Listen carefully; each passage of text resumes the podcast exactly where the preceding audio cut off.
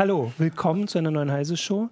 Ähm, ich bin Martin Holland aus dem Newsroom von Heise Online und begrüße natürlich als allererstes mal alle, die hier schon in YouTube ganz fleißig uns begrüßt haben. Äh, und ansonsten Jürgen Kuri aus dem Newsroom auch von Heise Online und Pina Merkert aus der CT-Redaktion.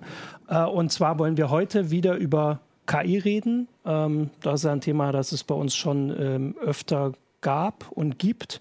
Und vor allem, also der aktuelle Anlass ist ein bisschen eine Konferenz, also da sind wir so drauf gekommen, die gerade in Stockholm stattfindet. Da treffen sich irgendwie ganz viele äh, KI-Forscher ähm, und haben ähm, so ein bisschen auch die Perspektive, also für mein Gefühl, wahrscheinlich ist es bei Forschern gar nicht für sie sowas Neues, aber für meine Perspektive so mal auf andere Bereiche ähm, gerichtet. Und deswegen haben wir gesagt, wollen wir da auch einfach mal mitmachen, ähm, weil ähm, der Gedanke war, bislang hatten wir dann oft so den, den Gedanken, was kann KI schon? Wie nah ist sie uns Menschen gekommen und wo schlägt sie uns? Das waren immer diese Computerspiele, AlphaGo vor allem ganz groß.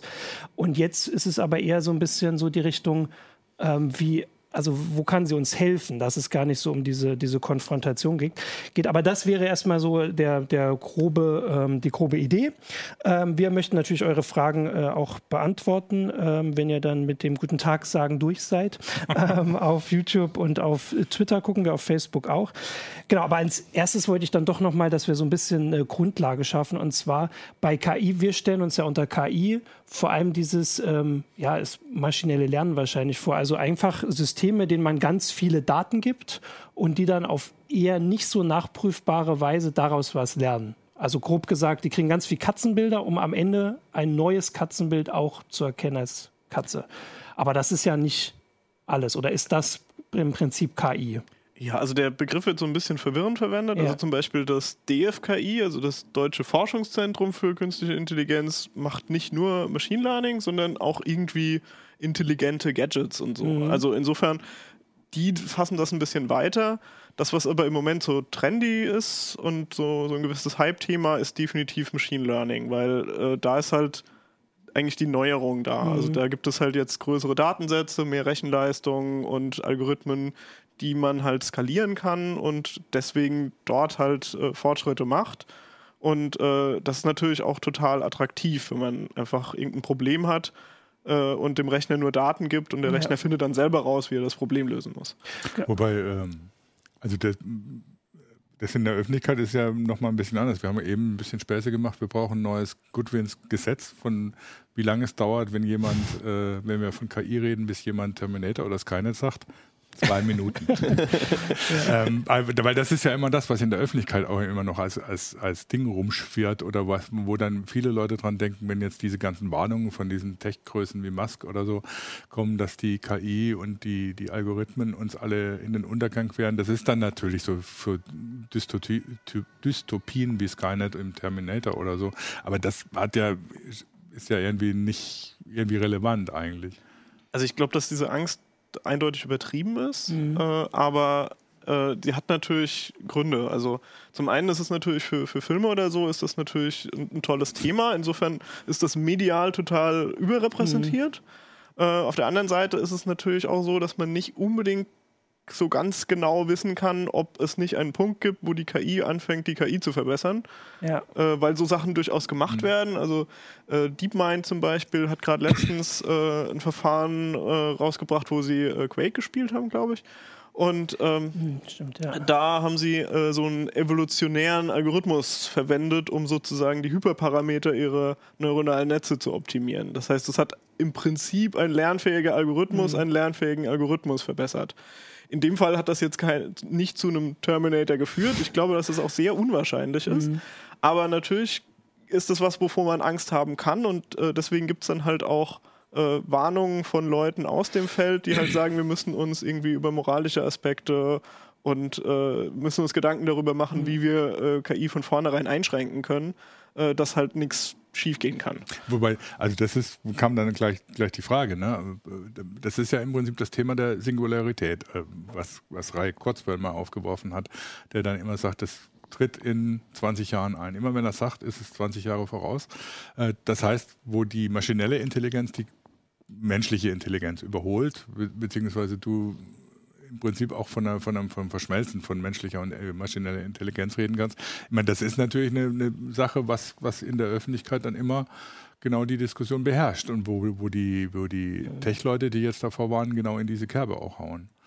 Ich, ich, hätte halt also das Gefühl, und das wäre dann auch die Frage an dich, dass im Moment die Sachen ja alle sehr speziell sind. Also du hast es gesagt, da sollte halt eine KI einfach Quake besser spielen oder ähm, Go oder ähm, Schach oder gut, Schach ist schon eine Weile, aber also so spezielle Aufgaben und da wird sie besser. Aber also das ist vielleicht wirklich so eine Frage. Ist es vorstellbar, dass eine KI, die erstmal für so einen speziellen Zweck entwickelt wurde, wirklich andere Sachen dann auch mit einmal lernt? Oder ist das eher wirklich Science Fiction? Also das eher.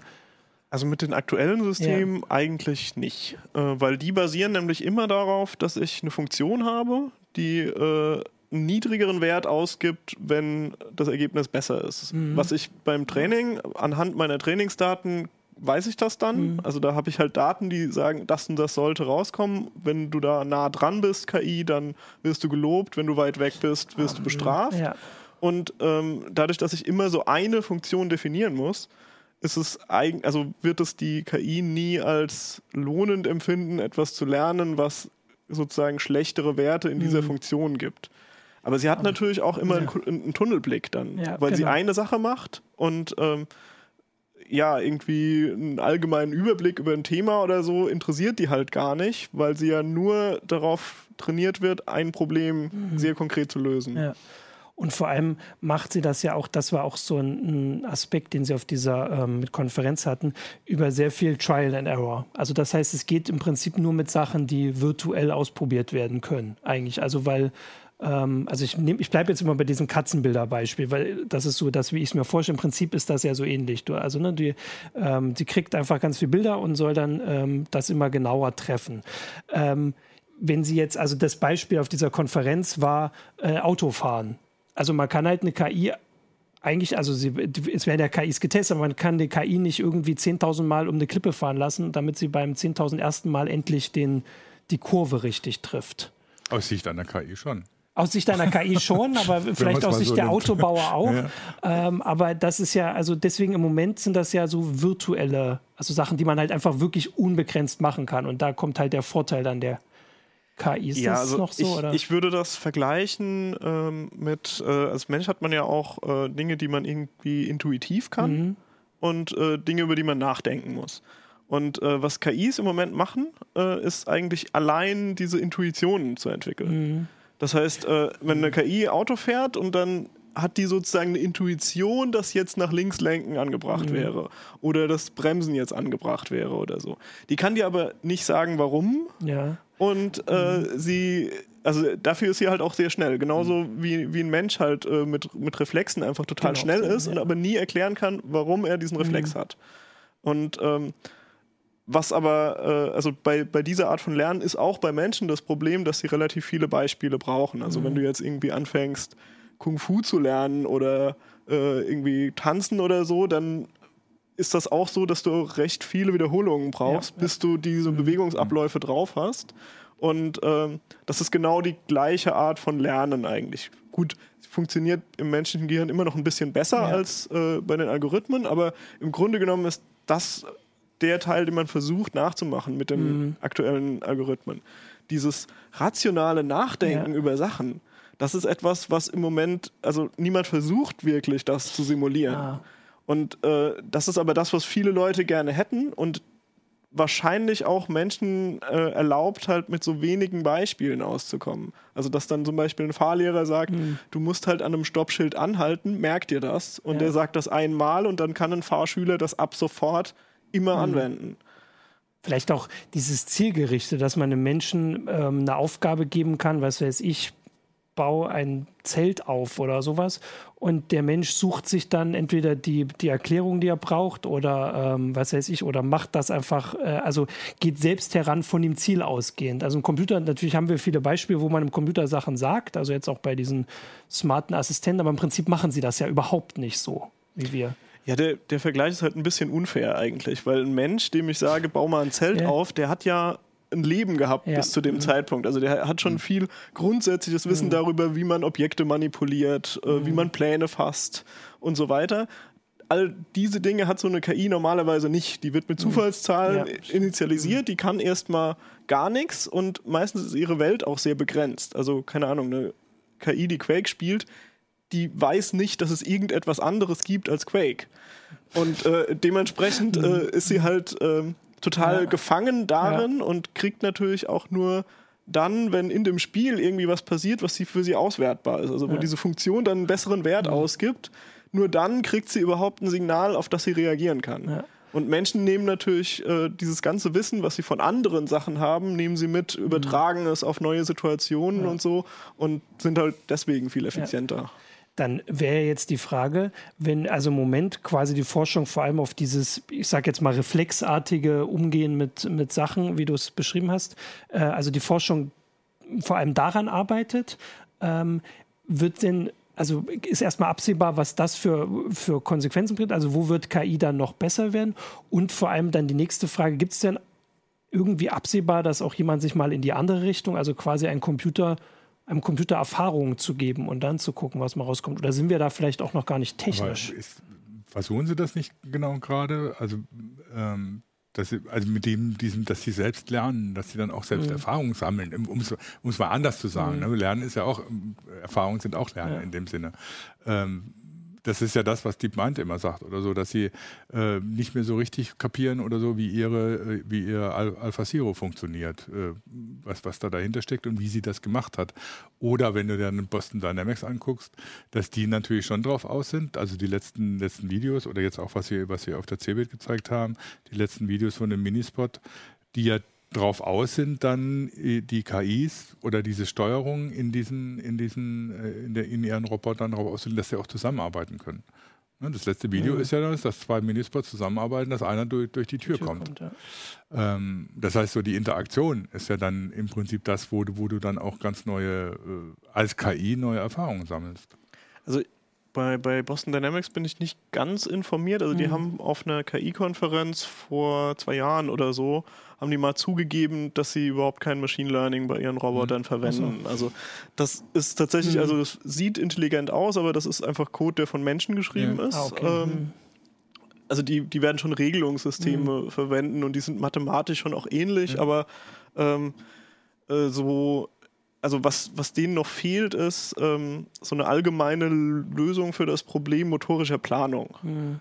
Und äh, das ist etwas, was Leute sehr gerne mit KI machen würden. Ähm, aber das ist halt schwierig, weil du halt wahnsinnig viele Möglichkeiten hast. Wenn du irgendwie so einen Roboterarm hast und der hat irgendwie acht verschiedene Servos, ja. die du ansteuern kannst, dann wär, also ist das einfach. Mhm äh, ergibt sich so ein breiter Baum an, an, Möglichkeiten, weil sie ja jede Bewegung machen könnten, aber äh, halt mehr als 99 Prozent der Bewegungen sind komplett sinnlos mhm. und nicht sinnvoll und dann äh, kriegst du aber auch nicht immer ein Lernsignal. Also wenn du irgendwie was greifen willst oder so, mhm. kann es halt sein, dass du erstmal eine Menge Bewegungen machen musst, äh, von denen du nicht weißt, ob sie sinnvoll sind. Und wenn ja. du es gegriffen hast, dann mhm. weißt du, jetzt war das irgendwie gut, aber ähm, ja, das ist halt, also ja. das ist ein relativ hartes Problem. Ja.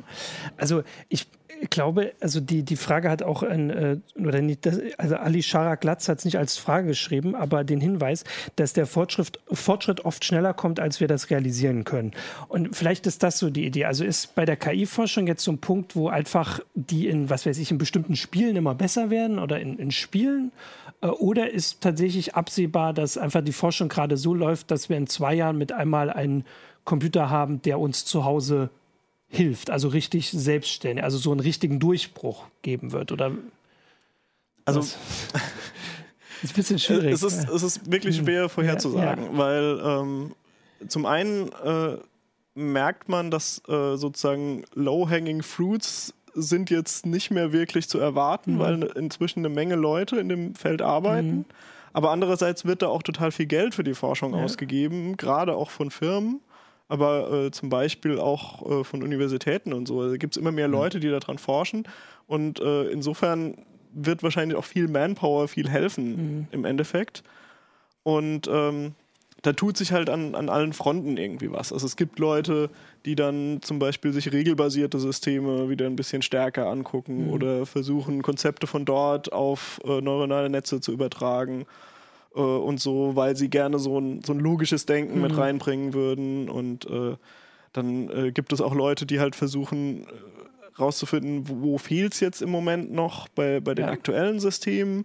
Ähm, also zum Beispiel Objekterkennung ist etwas, wo die aktuellen Systeme nicht Ja, da gibt es immer die Beispiele, ja. äh, also die äh, zum Beispiel, wenn, wenn so ein, so ein Bilderkennungsnetzwerk eine Katze erkennt und dann ist das so eine Gesamtaussage für das ganze Bild. Also die so. sagen dann immer, es ist irgendwie 80% Katzigkeit in diesem Bild, Hm, aber äh, was wir eigentlich gerne hätten, ist, dass das neuronale Netz sagt, an dieser Stelle in diesem Bild ist eine das- Katze ja, und alles drumrum ist der Hintergrund. Ja. Und das können die im Moment noch nicht. Ah, Und das wäre aber total nützlich, um das zum Beispiel auch übereinander zu stapeln, sozusagen, dass ich so eine, so eine Wahrnehmungsebene habe, wo ich dann irgendwie erstmal Ob Objekte erkenne in einem Bild zum Beispiel und dann diese Objekte dann auch wieder kombinieren kann zu einem neuen Objekt, was ein bisschen abstrakter ist oder so. Also um, um solche Abstraktionen hinzukriegen, ist das wahrscheinlich eine, eine ganz entscheidende Fähigkeit, was im Moment die Systeme noch nicht haben. Ja. Und äh, da ist jetzt halt die Frage, ist das viel, was da fehlt? Also ist das zehn Jahre Forschung oder wird nächstes Jahr jemand die eine Idee haben, so dass das dann plötzlich geht? Und dann kommt es natürlich wieder auf die Experimente an. Ist das die entscheidende Idee oder fehlt vielleicht an anderer Stelle noch mal was, was dann auch total wichtig ist? Aber hat, hat da, also gerade bei dem Beispiel äh, mit der Katzigkeit eines Bildes, ähm, hat da nicht irgendwie so Google mit ihren träumten KIs so, so, einen, so einen Punkt gezeigt oder so, wo man sieht oder so, da, da ist irgendwas im Gange, äh, wo, wo, wo so eine Software versucht, ähm, in einem Bild eine Abstraktion rauszuziehen, die sie dann äh, tatsächlich entscheiden lässt äh, über Inhalte des Bildes und über Inhalte neuer Bilder. Ähm, ja, also das hängt so ein bisschen an dem Unterschied zwischen voll verbundenen Schichten in neuronalen Netzen und Convolutional Layern. Und zwar ähm, bei, ruhig. bei voll verbundenen Schichten ist das so, dass die KI sozusagen immer die Möglichkeit hat zu sagen, alles ist mit allem irgendwie verknüpft und dann lernen kann, was davon wichtig ist. Also es ist sozusagen immer der Blick auf alles auf einmal. Während diese Convolutional Layer, die haben solche Kernel und sind von vornherein lokal. Also das ist, das ist von denen, die das Netzwerk, die Struktur gebaut haben, ist das vorgegeben, dass das irgendwie 3 mal 3 oder 5 mal 5 ist oder so. Das heißt, dort ist sozusagen alles erstmal getrennt und äh, sehr lokal. Und ähm, diese Bilderkennungsnetzwerke nutzen vor allem aus Performance-Gründen relativ stark diese Convolutional Layer.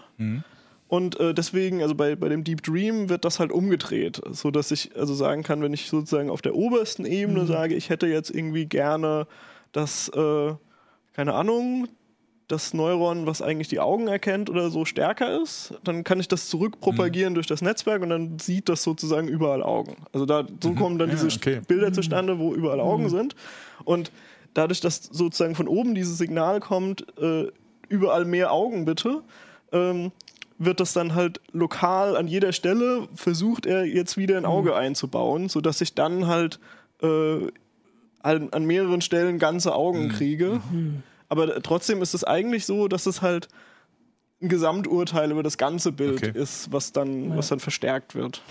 Ähm, was ich auch noch habe, also weil wir jetzt so ein bisschen in die Richtung kommen sind, du hast es vorhin schon angedeutet, bei den auch den Begrenzungen der KI ist ein bisschen das Gefühl, dass durch die Beschäftigung mit KI und die Entwicklung von KI wir auch eine ganze Menge darüber lernen, wie unser Gehirn funktioniert. Also wie wir lernen zum Beispiel oder, war, Oder also, feststellen, wo, was wir noch nicht wissen, Genau, wie wir funktionieren. Genau. Und das ist nämlich auch eine Frage, ob das irgendwie absehbar ist, dass wir da auch mehr über uns rausfinden. Also durchaus ja auch, wenn man mitkriegt, man kann das nicht nachbauen oder man kann das total einfach nachbauen, scheint ja auch so ein Fall zu sein, dass wir über den Menschen an sich, wie wir ja, die Welt wahrnehmen, wie wir sind. Ja, ja, also äh, die, die Disziplinen ähm, befruchten sich sozusagen gegenseitig. Also es gibt halt äh, die, die Neuroscience-Leute, die sich das Gehirn angucken und versuchen rauszufinden, wie das funktioniert, was halt ähm, experimentell relativ schwierig ist, weil du kannst halt MRTs machen, äh, die sagen dir aber nur, die und die Teile des Gehirns sind gerade relativ stark durchblutet.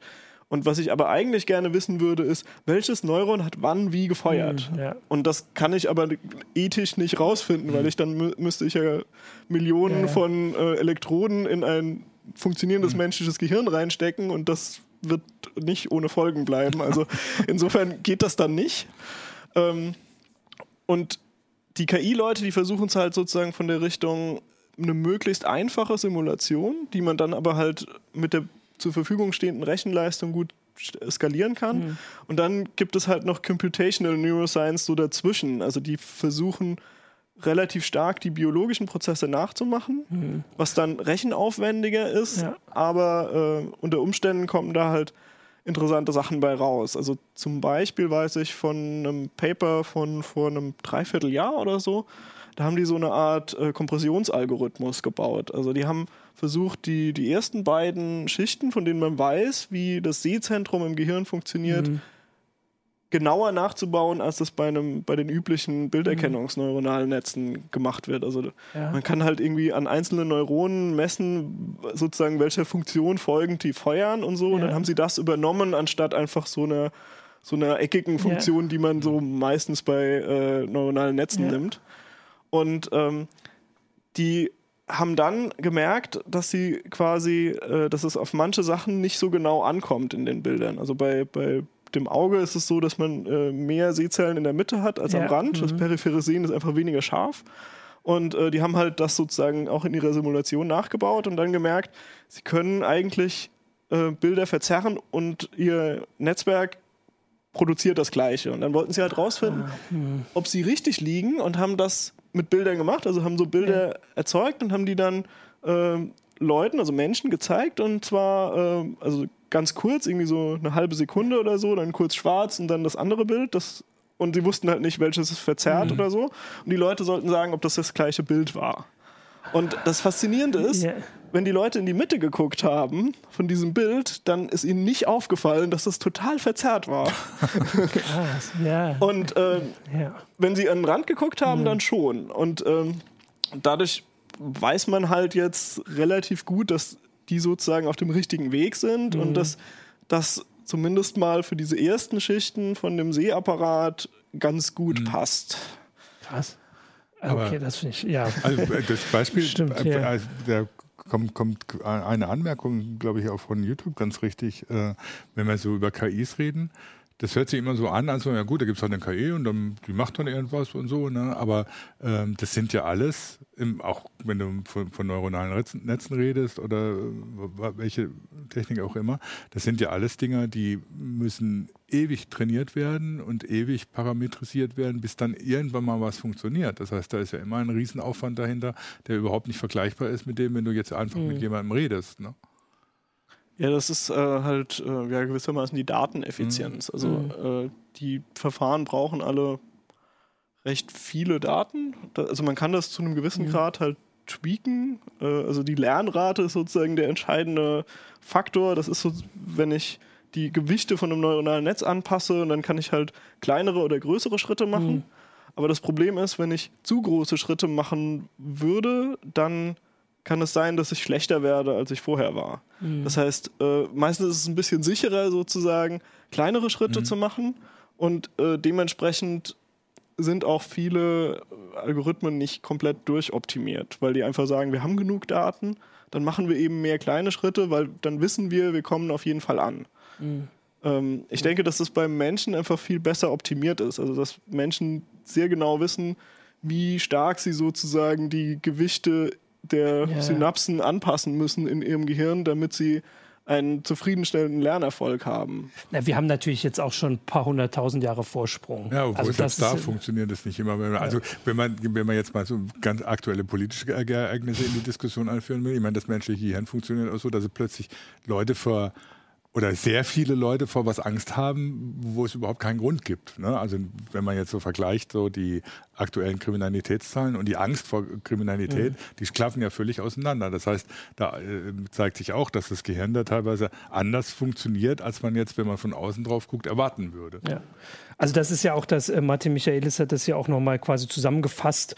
Ähm, neuronale Netze haben relativ wenig mit der Arbeitsweise des Gehirns zu tun und inzwischen ist klar, dass wir weniger über die Arbeitsweise des Gehirns wissen, als wir das zwischenzeitlich geglaubt haben. Und das allein ist ja schon ein Ja, aber da kommen wir ja wieder an den ja. Punkt, den wir vorhin schon mal hatten. Ja. Die, die Arbeit mit KIs oder mit neuronalen Netzen zeigt uns möglicherweise mehr über uns selbst, als mhm. wir uns, ähm, als man das erwartet hat, als man mit sowas anfing. Das wäre eine schöne Antwort auf die Terminator-Aussage, mal wenn wir am Ende einfach nur wissen, dass wir viel gefährlicher sind. Ach nee, ist das eine schöne Antwort? ich weiß es nicht. Also im Moment sind, ist das definitiv so. Genau. Also wenn man Angst ja. haben sollte, dann eher vor Menschen ja. als vor, äh, vor Robotern, die uns irgendwie angreifen. Andererseits ist es natürlich so, dass zum Beispiel die Gefahr durch Kriminalität völlig überbewertet wird, was zum Beispiel halt auch daran liegt, dass Kriminalität immer eine interessante Geschichte ist. Genau. Also Medien berichten über Kriminalität. Dementsprechend denken Leute, dass das viel wichtiger wäre und äh, eine ne viel größere Rolle für ihr Leben eigentlich spielen würde, als das, das tatsächlich tut, weil es halt statistisch irgendwie extrem unwahrscheinlich ist, mhm. dass sie Opfer von Kriminalität werden. Das ist ja auch werden. so ein Effekt von zu viel Daten können manchmal in die falsche Richtung führen. Ja gut, aber bei den, also bei den Computern führen überhaupt nur die vielen Daten in die Richtung. Ja, das ist halt äh, der, der Vorteil. Die, die Algorithmen werden halt nicht müde. Wenn ja, ich einem, genau, einem ja. Menschen halt einen Datensatz mit ein paar Millionen Beispielen vorsetze, dann kann der vielleicht damit anfangen, aber irgendwann hört er einfach auf und sagt, mhm. das ist jetzt zu langweilig. Äh, sozusagen das Lernsignal, was ich da rausziehe, ist zu klein. Während natürlich ein, ein Rechner der hat kein Langeweilegefühl. Dem kann ich einfach sagen, ja, rechne halt und ja. dann macht er das. Ja. Wobei, wobei da dann für mich so, so eine Frage auftaucht, die, die finde find ich irgendwie so rein philosophisch extrem spannend. Ähm, wenn wir jetzt davon ausgehen, es gibt tatsächlich eine künstliche Intelligenz. Das heißt, es gibt eine maschinelle Intelligenz, die selbstständig funktioniert dann heißt es ja auch, wenn, wenn du gerade so, so Beispiele nimmst, wie die nimmt halt alle Daten, die sie kriegen kann, frisst die und äh, schließt was draus die muss sich ja nicht so entwickeln, dass sie menschlich mhm. argumentiert oder menschlich operiert, sondern die kann ja eine ganz eigene Intelligenz entwickeln. Das ist philosophisch und Science Fiction spielt da eine mhm. Rolle oder so. Äh, die, die, die jüngste Trilogie von Alastair Reynolds spricht von einer Maschinenintelligenz, die eine ganz eigene Intelligenz eben entwickelt und damit auch ganz eigene Ziele ähm, ich meine, das ist natürlich das, wo dann die Leute vorwarnen, die jetzt hier äh, IT sagen, dass, dass du eben tatsächlich eine unabhängige Intelligenz entwickelst, wenn man mal jetzt weit in die Zukunft blickt. Das hat jetzt mit wenig mit digitalen Assistenten auf dem Smartphone zu tun.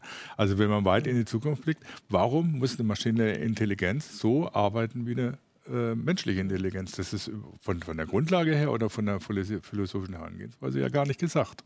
Also ich würde dir recht geben, es, es gibt eigentlich keinen Grund, dass das mhm. unbedingt genauso mhm. sein muss. Ähm, es könnte aber sein, dass wir Dinge, also dass wir feststellen, dass manche Sachen, die Menschen tun, irgendwie wichtig sind, um effizient zu lernen mhm, oder so. Ja. Also es kann sein, dass, mhm. äh, also zum Beispiel Emotionen sind so ein Kandidat. Mhm. Wir wissen im Moment nicht, ob es wichtig ist, neuronalen Netzen Emotionen beizubringen mhm. in irgendeiner Form. Es könnte aber sein, dass das ein Baustein ist, um solche effizienten Lernvorgänge zu erlauben, wie sie halt Menschen können. Mhm. Und äh, das, denke ich, ist auch total spannend, weil ähm, es halt wieder sein kann, dass wir was über uns Menschen rausfinden mhm. bei der Gelegenheit. Wenn wir halt wirklich merken, wir haben alles Mögliche ausprobiert und das hat eben nur funktioniert, wenn wir die und die menschlichen Aspekte nachgebaut haben. Ähm, dann wissen wir einfach, dass das irgendwie essentiell ist, sozusagen mhm. für unsere äh, Existenz und für unsere Intelligenz. Es ist ja aber auch, also das ist ja auch schwer ähm, zu beziffern, aber da wir zumindest jetzt als Menschen anfangen, die KI zu bauen, kann es auch einfach sein, dass allein deswegen äh, am Ende nur bestimmte Sachen herauskommen können. Also selbst wenn irgendwann KIs sich selbst weiterentwickeln, das wäre jetzt so mein, meine Idee, solange wir was bauen, ist immer ein menschlicher Aspekt drin. Ich, also ich gebe dir vollkommen recht, ich stelle mir das total spannend vor, mit so einer KI würde ich gerne reden, aber die dürfte wirklich nur ein Display haben. Die das dürfte ist, nirgendwo. Das ist der, äh, einer der Plots in, diese, in dieser mhm. Trilogie von Reynolds, der, der, der, einfach so ein Bild macht oder so. Da hat man mal so rudimentäre KIs auf dem Mars abgeworfen und die haben dann irgendwie so wurden alleine gelassen und die haben dann angefangen, eben sich selbst zu verständigen, miteinander zu verständigen, haben eben eine ganz, in, in einem völlig anderen Umfeld völlig unabhängig, äh, ohne dass ein Mensch noch eingegriffen hat, dann eben eine Evolution durchgemacht. Mhm. Wenn du da, davon ausgehst, dass das möglich ist oder so, dann weißt du nicht, was dabei rauskommt. Das ist ja. klar. Ich meine, da, das ist auch so die Frage, die so auf YouTube teilweise eine große Rolle gespielt hat. Kann man einer KI überhaupt Moral beibringen? Wobei da die Frage ist überhaupt, welche Moral? Ja. Also ich denke, bei Moral wissen wir es noch nicht so genau, äh, aber die vorhin schon erwähnten Quake-spielenden mhm. KIs, die haben auch mit Menschen zusammengespielt. Mhm. Und ähm, da hat sich das anscheinend ergeben, dass die Strategien, wo du mit deinen Mitspielern im gleichen Team zusammenarbeitest, eben besonders effektiv waren, um dann Capture the Flag zu gewinnen. Mhm. Und äh, da haben dann auch die menschlichen Mitspieler gesagt, dass eigentlich sogar sich die KIs teilweise sozialer verhalten hätten als die menschlichen Mitspieler. also die haben anscheinend gut kooperiert ja. und in, insofern ja. können wir vielleicht schon davon ausgehen, dass sich solche Sachen dann ergeben. Also das war anscheinend in dem Fall zwangsläufig notwendig. Also niemand hatte diesen KIs mhm. vorgegeben, zu sagen, Total. ihr müsst mhm. kooperieren, ja. sondern das, das Gewinn, also die, die Fitnessfunktion war einfach nur gewinne das Spiel. Also, total spannend. Ich, also ich sehe, wir, wir sind da ja jetzt genau bei der Ausgangsfrage, die ich gestellt habe. Also das ist bislang immer so ein bisschen auf Konfrontation und auch den Vergleich, den wir mhm. jetzt hatten, sind sie wie wir oder nicht, ist ja immer so ein Wettkampf. Ähm, aber Warum? Warum ist das ein Wettkampf? Genau. Also, aber es war bislang mal so. Ja. Das meine ich. Also bislang, auch wenn wir darüber berichten haben, es war oft, also die KI hat jetzt Schach gewonnen. Also so. ja, klar. Also weil wenn du sagst, das war jetzt immer ein Wettkampf, äh, ich meine, es gibt ja auch immer diese Versuche, sich mit Tieren zu verständigen. Ne? Da werden immer, mhm. Delfine sind so fürchterlich intelligente mhm. Wesen und so und die sprechen ja miteinander oder Wale sprechen miteinander. Ja. Und da gibt es ja immer so teilweise, ich weiß nicht, ob die tatsächlich äh, Hand und Fuß haben, aber immer so Forschungsansätze, kann man sich mit Delfinen, Delfinen verständigen. Da sagt jeder, ja, ist ja nett, weil Delfine sind freundliche Tiere und so. Warum ist das was anderes, als sich mit einer KI zu verständigen? Also, ne, das ist, das sind, es ist eine andere Spezies. Ja. Man kann es dann auch davon ausgehen, die KI ist eine andere Spezies, die hat ihre Existenzberechtigung irgendwann aus sich ja selbst heraus. Ähm, und mit der muss man sich dann halt verständigen. Genau, aber das ist tatsächlich, würde ich sagen, jetzt erst noch ein Weg hin. Das also weil die haben wir noch nicht. Und ich meinte ja jetzt, dass, äh, also die, die Frage habe ich auch deswegen gestellt, weil jetzt diese Richtung sich so mhm. entwickelt, dass es öfter darum geht, dass, was ja, es war so oft die, die Angst oder die, die gibt es auch noch, dass KI oder überhaupt Maschinen unsere Jobs für uns machen werden oder verschiedene Jobs übernehmen werden. Und jetzt scheint sich eher zu herauszukristallisieren, dass in vielen Fällen sie uns helfen also, dass man eine KI oder überhaupt Maschinen entwickelt, dass sie vielleicht die Arbeit für uns machen, die uns ermüdet, auf die wir keine Lust haben. Und das scheint ja eher ein anderer Ansatz. Also, der, was am Ende bei rauskommt, ist ja tatsächlich nochmal ein anderer Fall. Erstmal, dass dieser Weg jetzt so beschritten wird. Oder kommt mir das nur vor? War das schon immer so? Nee, ich denke, in der tatsächlichen Anwendung waren KIs bisher Werkzeuge ja. einfach. Und das werden sie, denke ich, auch noch ziemlich mhm. lange mhm. bleiben. Ähm, und natürlich freuen wir uns darüber, wenn sie mächtigere Werkzeuge mhm. werden. Und äh, ich glaube, dass das kein so großer Umbruch wird, wie wir jetzt erstmal denken, weil wir es als Menschen sowieso gewohnt sind, Werkzeuge zu verwenden. Also ich meine, mhm. sowas wie ein Auto ist einfach ein riesiges, komplexes Ding, mhm. was irgendwie viel größere Kräfte entwickeln mhm. kann als ein menschlicher Körper. Und wir aber trotzdem in relativ kurzer Zeit lernen, mit einem Auto mhm. umzugehen und äh, das zu kontrollieren und das gewissermaßen halt als Erweiterung unseres eigenen Körpers zu begreifen. Also die mhm. wenigsten Leute denken ja beim Autofahren tatsächlich darüber nach, ich bewege meinen Fuß, um das mhm. Bremspedal zu drücken, sondern die denken nur, mhm. ich sollte langsamer werden und dann werden sie langsamer, weil ihr Körper im Zusammenspiel mit dem Werkzeug Auto all diese Dinge auf einmal tut. Und ich denke, dass ähm, wir auch also Menschen mit Menschen funktioniert ja ähnlich gut. Also Menschen können in Teams total gut zusammenarbeiten, um dann als Einheit aufzutreten, um dann zum Beispiel mhm. mächtiger zu sein als andere ja. Menschen, so dass sich halt äh, Gruppen und Gesellschaften und so irgendwann gegenüber vielleicht starken Einzelmenschen mhm. in der Frühzeit durchgesetzt haben. Ja. Und äh, also ich denke, diese Fähigkeit ist quasi sehr wichtig für, für die Entwicklung von Menschen gewesen und KIs werden einfach nur als immer mächtigere Werkzeuge da irgendwie eingebunden, sodass wir sozusagen uns selber gedanklich erweitern auf die Fähigkeiten, die die KI dann mitbringt. Ähm, und dann mhm. können wir damit irgendwie Schwächen ausgleichen, die wir mhm. haben. Also das, keine Ahnung. Ich denke, im Moment ist es auch schon so, dass manchmal Leute ihr Smartphone rausnehmen und irgendwie ein Foto machen von was, weil sie sagen, das Foto ist schärfer und ich kann dann ranzoomen und kann dann was erkennen, was mhm. meine Augen nicht können. Mhm. Und ähm, genauso werden Leute halt irgendwie Assistenten benutzen, weil die sozusagen ein besseres Gedächtnis mhm. haben als sie und ja. so Zeug. Also, dass, dass du das einfach ja, benutzen kannst und ja, auch, also wahrscheinlich sogar recht praktisch findest, weil du halt Ja. nicht so sehr auf die sozialen Implikationen achten musst. Also so, Ja. so eine KI wird halt wahrscheinlich erstmal dir völlig ergeben sein. Du hast sie gekauft, sie gehört dir, du kannst sie beliebig benutzen, ohne auch moralische Bedenken zu haben, dass das jetzt vielleicht ihr keinen Spaß macht oder so, weil sie eben diese Gefühle gar nicht hat. Und ähm, Ja, da gab es eine Noch schöne. Black, Black Mirror-Folge Ja. zu, ne? die, ich weiß nicht, wer Black Mirror-Serie, Ja. äh, britische Serie, die irgendwie so Dystopien aus aktuellen Entwicklungen entwickelte, mal eine Folge, wo, also das, der Ausgangspunkt war, dass man einen digitalen Klon von sich machen konnte. Und das Ergebnis war dann, dass dieser digitale Klon in sowas wie die Alexa oder so eingesperrt wurde und da als KI sozusagen operierte, um deine Bedürfnisse zu erfüllen. Aber da es ein digitaler Klon von dir war, hat es alle deine Emotionen und auch das Denkvermögen gehabt und war dann in diesem kleinen Ding eingesperrt. Etwas seltsame Vorstellung. Da musste ich erst in zwei Wochen erstmal habe ich aufgehört, mit meinem Google Assistant zu sprechen, weil ich dachte, um Gottes Willen, nachher stimmt das. versucht es der Google Assistant nicht. Es gibt Ja. aber eine App namens Replika, Ja. die genau das machen will. Sehr gut. Natürlich. Also, weil das äh, schließt sich auch ein bisschen, oder das bereitet ein bisschen eine Frage vor, die ich mir auch vorher schon aufgeschrieben habe. Ähm, ein bisschen hast du es schon beantwortet. Und zwar sind wir darauf vorbereitet. Also, du hast so ein bisschen, kann ich zusammenfassen, schon gesagt, dass wir auf viele Sachen vielleicht nicht vorbereitet waren, aber als Menschen uns angepasst haben und vielleicht waren wir vorbereitet aufs, also ist ja die Frage, wenn wir vor 200 Jahren gefragt sind, wir aufs Auto vorbereitet, wäre auch komisch. Äh, andererseits habe ich jetzt auch immer überlegt, dass man manch so die, manchmal Sachen vielleicht gar nicht vorhersieht. Also zum Beispiel, wenn KI kann uns jetzt, äh, also dank KI können Leute uns jetzt besser verarschen, indem sie zum Beispiel Videos, diese Deepfakes machen, Videos, wo wir vorher nicht wissen, was, äh, also wo wir, noch sind wir nicht darauf vorbereitet, würde ich sagen, dass es Videos auch gibt, die komplett echt aussehen und so nie gefilmt wurden. Und das ist halt so eine Sache, wo ich überlege, ob es manchmal, dass es uns schwerfällt, Sachen sich vorzustellen, die es einfach noch nicht gibt. Also sowohl im Positiven als auch im Negativen. Wobei Science Fiction, natürlich gibt es immer schon Bücher, die das vielleicht beschreiben. Also Sind wir vorbereitet? Ich denke, der,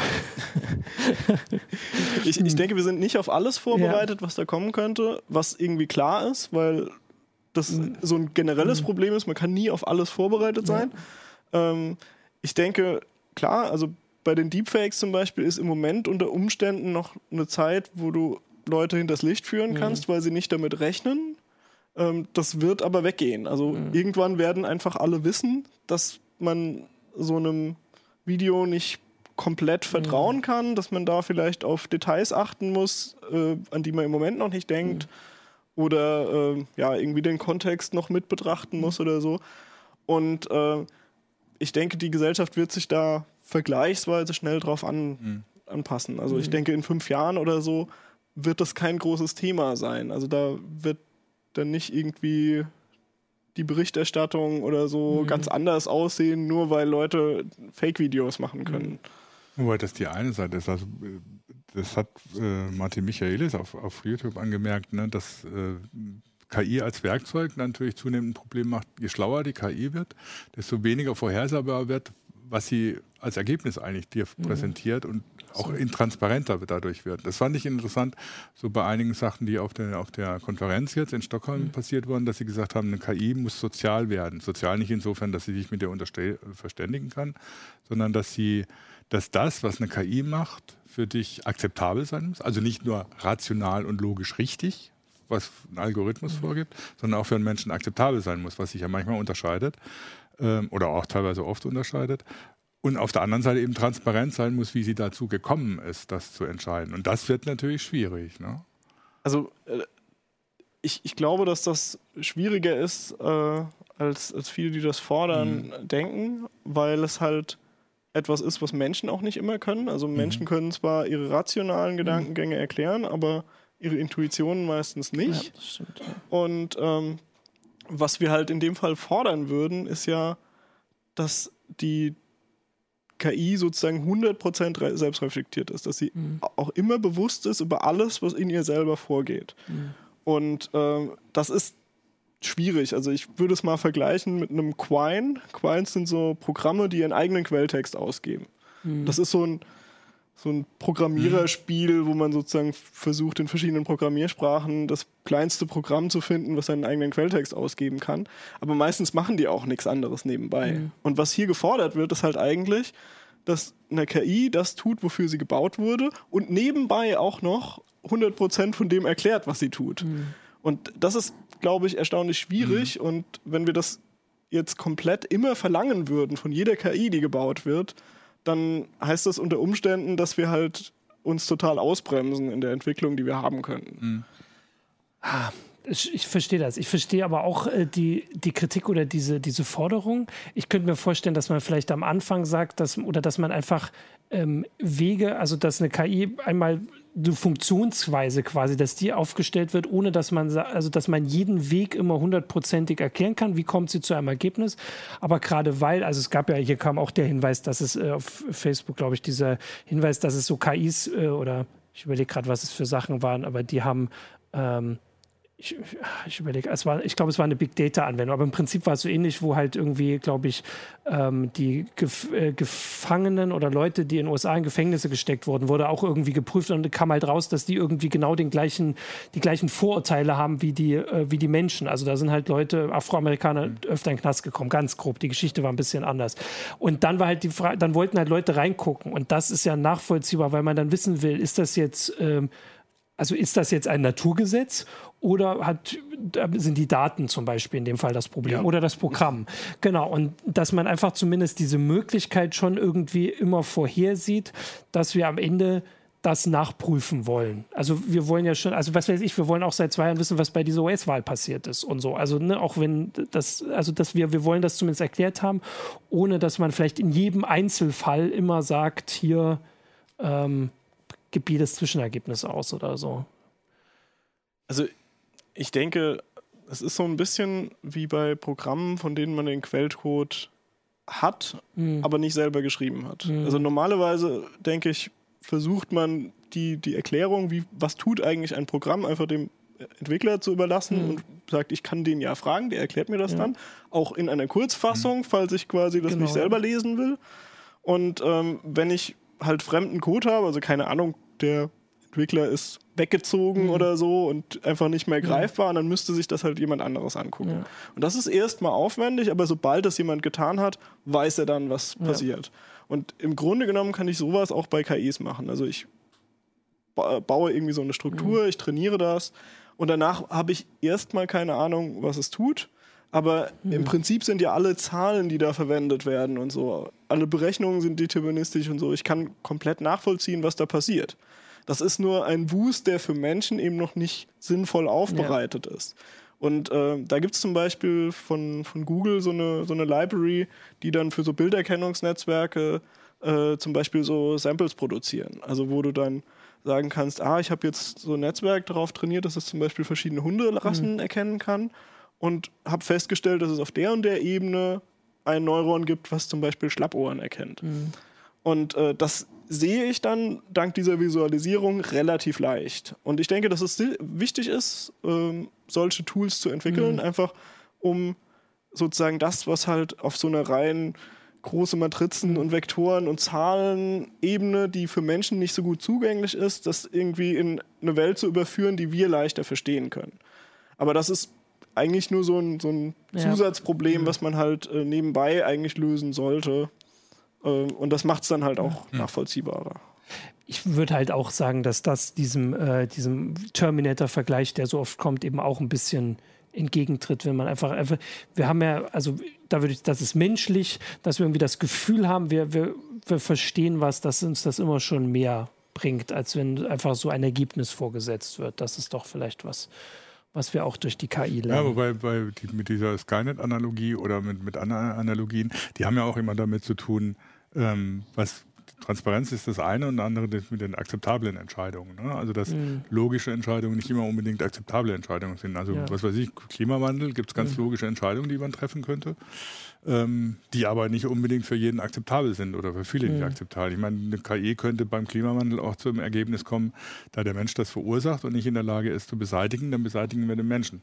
Ja. Das wäre unmöglicherweise eine logische Entscheidung. Akzeptabel ist sie jetzt aber nicht unbedingt, wenn ja. du als Mensch betrachtest. betrachtest. Also das sind ja nochmal noch, äh, noch andere, andere Faktoren, die da eine Rolle spielen. Das ist ja das, was immer dann auch so diese Angst ausmacht. Mhm. Was macht denn dann KI irgendwann, wenn sie wirklich intelligent ist? Ja. Also da gibt es eine, eine, also philosophisch finde ich total spannende Richtung. Äh, halt unter dem Begriff AI Safety mhm. gibt es schon Leute, die sich, also die halt darüber diskutieren, wie man das halt schaffen kann. Ja. Weil du halt mhm. ähm, meistens ist es halt schwierig, eine, eine, also sozusagen im Gedankenmodell eine sehr mächtige KI, die irgendwie menschliches Level hätte oder darüber, äh, wenn man der ein Kriterium vorgibt und sagt, optimiere das, dann kann es halt relativ schnell sein, dass dann irgendwie rauskommt, äh, die soll möglichst viele Büroklammern produzieren mhm. und dann ra rausfindet, es wäre besser, die Menschheit loszuwerden, um mehr Büroklammern mhm. zu produzieren. Und so, solche Fälle will man ja. natürlich auf jeden Fall vermeiden. Und da gibt es halt ganz, ganz spannende Ansätze, wo halt dann Leute mhm. sagen, ja, es sollte irgendwie das, die erste Regel von so, einem, so einer KI oder einem Roboter sollte es halt sein, rauszufinden, was die Menschen, die wichtig sind, was die eigentlich von ihnen wollen. Mhm. Und so. Also auf die Art kannst du halt das manchmal wieder so ein bisschen zurückdrehen, nee. dass dann äh, ja es für, für so eine KI nicht mehr logisch ist, einfach nur sozusagen über den Menschen hinwegzugehen mhm. und einfach äh, ja. irgendwie ihr eines Kriterium mit Tunnelblick zu verfolgen. Also, wir haben jetzt schon wieder die Dreiviertelstunde voll. Ich habe noch, genau, also ich würde sagen, wir können das ja sowieso, das machen wir ja immer wieder, aber dass man da nochmal weiterredet. Ich habe noch einen Aspekt, den fand ich äh, ganz spannend. Da kam mir eine Frage, oder jetzt ist sie schon ähm, ist schon weg. Ähm, und zwar äh, Sexroboter mit KI. Und da war nämlich neulich, weil du vorhin gesagt hast, dass, es, dass man der KI alles machen kann, dass die sich nicht beschwert. Und da gibt es auch schon Diskussionen, dass man halt, also wenn man jetzt sich überlegt, man baut einen Roboter, der hat eine KI, Sexroboter, und man kann den vergewaltigen, ähm, dann ist jetzt, das ist ja zweischneidend. Also da ist nicht nur die Frage, kann man das der Maschine antun, in Anführungsstrichen, da kann man jetzt sicher diskutieren und kommt man vielleicht noch zu einer Meinung, die vielleicht mehrheitlich ja ist, keine Ahnung. Aber vor allem ja auch die Frage, ist es okay, dass ein Mensch das macht.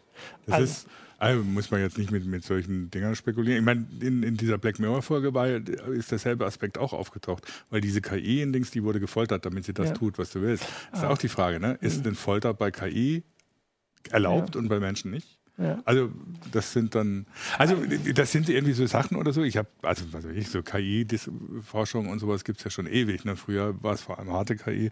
Und irgendwie vor 30 Jahren haben alle gesagt, ach, lass das mit der KI, das wird doch nichts. Und dass das wieder so ein spannendes Thema wird, hätte ich nicht gedacht. Ja. Genau. Ja, also es ist ein spannendes Thema. Ich, wir haben die Sendezeit ist jetzt äh, am Ende. Ähm, ich würde sagen, also wir haben ja die Fragen jetzt auch ein bisschen mitbekommen. Wir gucken natürlich auch danach noch mal rein, auch ins Forum, ähm, wenn noch welche kommen. Wir werden das auf, also wir berichten ja sowieso weiter drüber äh, und wir werden die Sendung hier sicher auch noch mal wiederholen zu dem nächsten Teilaspekt davon und mal gucken, wie äh, wie weit die KIs bis dahin sind. Wochen sind wir genau.